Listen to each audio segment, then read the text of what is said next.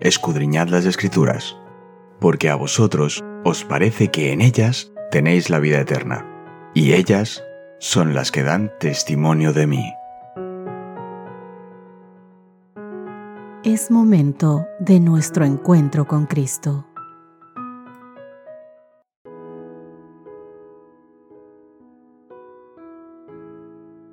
Muy buenos días, queridos amigos. Qué gusto saludarles en este nuevo inicio de semana.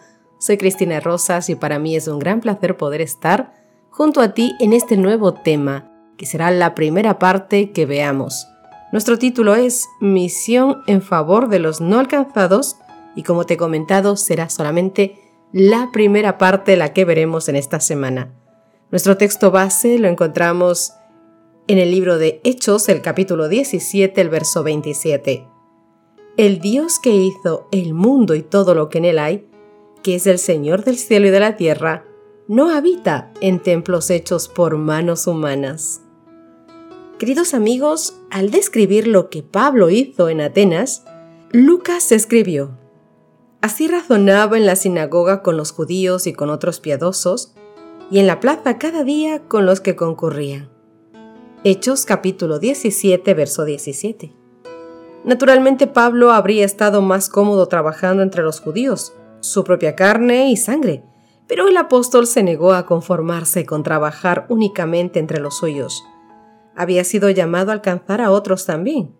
O Pablo podría haber trabajado solo con los gentiles, temerosos de Dios, cuya visión del mundo ya había experimentado un cambio sustancial. Estos tenían una base bíblica sobre la que Pablo podía construir, aunque todavía necesitaran conocer al Dios a quien temían, Jesús el Mesías. Pero no, no, queridos amigos. Mientras estuvo en Atenas, una ciudad famosa por su filosofía, Pablo trató de llegar a la gente de allí también, que tenía un trasfondo y una cosmovisión radicalmente diferentes de la de los hebreos y su historia sagrada, que constituye el fundamento de la fe que Pablo quería enseñar a los atenienses. ¿Cómo trató Pablo de llegar a esta gente? Y sobre todo, ¿qué podemos aprender de sus intentos? Eso es lo que vamos a comenzar a ver en esta semana. Y con esto en mente vamos a empezar con el título Un hebreo en Atenas.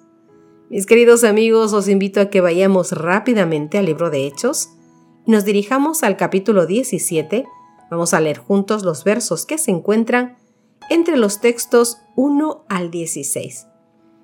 ¿Cómo terminó Pablo en Atenas y cómo respondió a lo que encontró allí?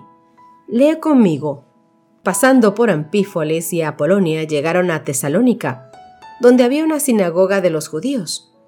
Y Pablo, como acostumbraba, fue a ellos y por tres días reposó discutiendo con ellos declarando y exponiendo por medio de las escrituras que era necesario que el Cristo padeciese y resucitase de los muertos, y que Jesús, a quien yo anuncio, decía él, es el Cristo. Y algunos de ellos creyeron, y se juntaron con Pablo y con Silas. Y de los griegos piadosos, gran número, y mujeres nobles, no pocas. Entonces los judíos que no creían, teniendo celos, tomaron consigo a algunos de los ociosos hombres malos y juntaron una turba. Alborotaron la ciudad y asaltando la casa de Jasón, procuraban sacarlos al pueblo. Pero no hallándolos, trajeron a Jasón y a algunos hermanos ante las autoridades de la ciudad gritando, Estos, estos que trastornan el mundo entero también han venido acá, a los cuales Jasón ha recibido, y todos estos contravienen los decretos del César diciendo que hay otro rey, Jesús, y alborotando al pueblo y a las autoridades de la ciudad, oyendo estas cosas. Pero obtenida fianza, Jasón y los demás lo soltaron. Inmediatamente los hermanos enviaron de noche a Pablo y a Silas hasta Berea, y ellos habiendo llegado, entraron en la sinagoga de los judíos. Y estos eran más nobles que los que estaban en Tesalónica, pues recibieron la palabra con toda solicitud escudriñando cada día las escrituras para ver si estas cosas eran así. Así que creyeron muchos de ellos, y mujeres griegas de distinción, y no pocos hombres. Cuando los judíos de Tesalónica supieron que también en Berea era anunciada la palabra de Dios por Pablo, fueron allá. Y también alborotaron a las multitudes. Pero inmediatamente los hermanos enviaron a Pablo que fuese hacia el mar, y Silas y Timoteo se quedaron allí, y los que se habían encargado de conducir a Pablo le llevaron a Atenas. Y habiendo recibido orden para Silas y Timoteo de que viniesen a él lo más pronto que pudiesen, salieron. Mientras Pablo los esperaba en Atenas, su espíritu se enardecía viendo la ciudad entregada a la idolatría. Mis queridos amigos, la ciudad de Atenas estaba llena, plagada de ídolos. Lo dice claramente Hechos capítulo 17, verso 16 que acabamos de leer. Como Pablo conocía la ciudad de su propio pueblo y sus tendencias a la idolatría, a pesar de las interminables advertencias, estaba molesto, muy molesto, por los ídolos que también encontró en Atenas. Sin duda, mis queridos amigos, Pablo estaba motivado por la compasión hacia los atenienses, que morirían en sus pecados si no llegaban a conocer al Dios verdadero. En la actualidad nuestras ciudades siguen llenas de ídolos, y aunque sean menos evidentes que los que vio Pablo, y por desgracia muchos, muchos creyentes pueden pasearse tranquilamente por una ciudad sin reaccionar en lo más mínimo ante sus ídolos, sin embargo, Pablo tenía suficiente sintonía con el Espíritu como para responder a diferencia de otros creyentes que aún no comprendían que el Evangelio es para todo el mundo. Pablo, mis queridos amigos, sabía que Dios quería que los atenienses se salvaran junto con todos los demás. Comprendía que el concepto de visión global consistía en llevar el Evangelio a los grupos de personas no alcanzadas, de ninguna forma, incluyendo a los paganos, a esos idólatras así como a los filósofos que atestaban las calles de Atenas. Así que por lo tanto Pablo, mis queridos amigos, frecuentaba el mercado donde se encontraba a tanta gente como esta. Podríamos decir que formó el primer centro de estudios de misión global, donde utilizó el mercado con el fin de estudiar y probar métodos para llegar al corazón y a la mente de todos esos paganos. Pablo sabía, mis queridos amigos, que no podía acercarse a los atenienses de la misma manera que se acercaba a los judíos o incluso a los gentiles temerosos de Dios. Eran personas cuyo punto de partida no era el Dios de Israel ni las obras que había manifestado en medio de la nación israelita. Por más que estos conceptos y creencias fueran esenciales para los judíos e incluso para aquellos gentiles temerosos de Dios, no significan nada para la gente que Pablo encontraba en el mercado ateniense. Por lo tanto, se necesitaba de una estrategia totalmente nueva y diferente a lo que él había vivido. En la actualidad, mis queridos amigos, nosotros tratamos de llegar a personas cuyo trasfondo no tiene nada en común con lo que se ha dado en llamar la herencia judeocristiana. De allí que como Pablo tengamos que adaptarnos porque el problema está en que nosotros queremos hacer lo mismo con todos y que todos entren por la misma puerta de la misma manera. Y ese es un fallo muy grande. Por eso es que nosotros tendremos que adaptarnos como Pablo lo hizo. Un abordaje que podría funcionar bien en Madrid, por ejemplo, o en Barcelona, o en Veracruz, o en cualquier ciudad, no estará igual que en Quito, por ejemplo, o en Lima, Perú, o en Colombia, o en la China o en otros países de Europa del Este.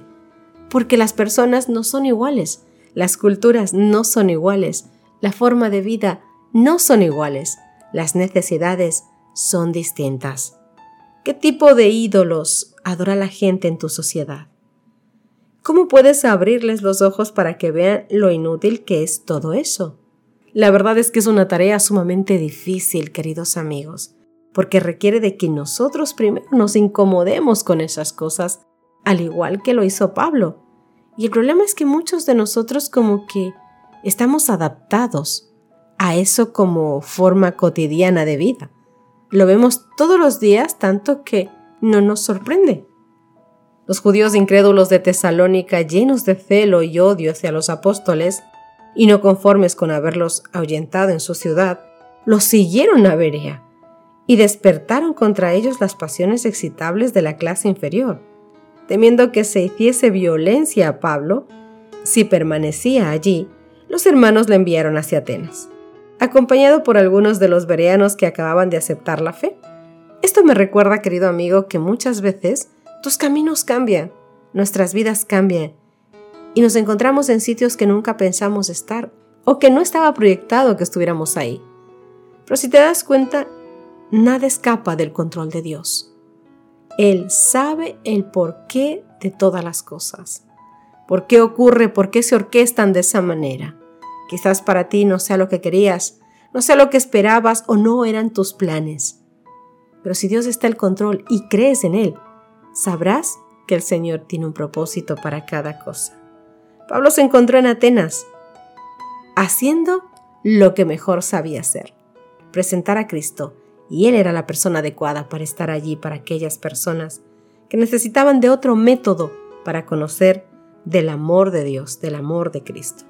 Cuando Pablo vio la hermosura y la grandeza que lo rodeaban y la ciudad enteramente entregada a la idolatría, la palabra de Dios dice que su espíritu se llenó de celo por Dios, a quien veía deshonrado por todas partes y su corazón se llenó de compasión por aquella gente de Atenas que, como dice el Señor Jesús, eran como ovejas sin pastor. No conocían al Dios verdadero y necesitaban imperiosamente una unión con Cristo. Así que, queridos amigos, necesitamos un cambio de vida, un cambio de cristianismo, que nos despierte para que podamos alcanzar a todas aquellas personas que aún no han sido alcanzadas y que quizás están tan metidas y tan enredadas en su idolatría que no saben ver el camino de entrada al conocimiento de Jesús. Comencemos haciendo planes. Busquemos el hacer lo que el Señor nos dice. Busquemos el trabajar en la viña del Señor y dejarnos guiar por su Santo Espíritu, porque Él nos dirá cómo y cuándo debemos hablar y cómo llegar a todas las personas. ¿Qué te parece si hoy iniciamos nuestra semana uniéndonos juntos en oración para terminar este estudio? Ora conmigo. Querido Papá Dios, te damos inmensas gracias, mi querido Señor, por darnos tu bendición, tu amor, tus cuidados, tu misericordia, por permitirnos iniciar una nueva semana junto contigo. Oh Papito Dios, te suplicamos por favor que nos ayudes a caminar en todo momento y que todo lo que hagamos y digamos sea simplemente para honrar y glorificar tu santo nombre, Señor. Guíanos en nuestras decisiones, ayúdanos en nuestros proyectos, en aquellos retos que tenemos y que parecen imposibles de alcanzar pero que no tengamos un espíritu de cobardía, sino de fuerza en ti, Señor, sabiendo que tú eres nuestro papá que nos guía en todo momento y en toda circunstancia. Protege, Señor, a los que están faltos de salud. Ponlos en el hueco de tus manos, Dios mío, y que se haga tu voluntad, tu preciosa voluntad. Y que mientras, Señor, están en estos momentos o en cualquier momento de nuestra vida de cada uno de nosotros, podamos tener un encuentro contigo, Señor, un encuentro personal, de vida para vida eterna, Señor, contigo. Te rogamos esto en tu dulce nombre, Señor Jesús. Amén y amén. Que Dios te bendiga, mi querido amigo. Nos encontramos mañana, Dios mediante, para continuar con nuestro tema. Dios te guarde. Gracias por acompañarnos. Te recordamos que nos encontramos en redes sociales. Estamos en Facebook, Twitter e Instagram como Ministerio Evangelike. También puedes visitar nuestro sitio web www.evangelike.com.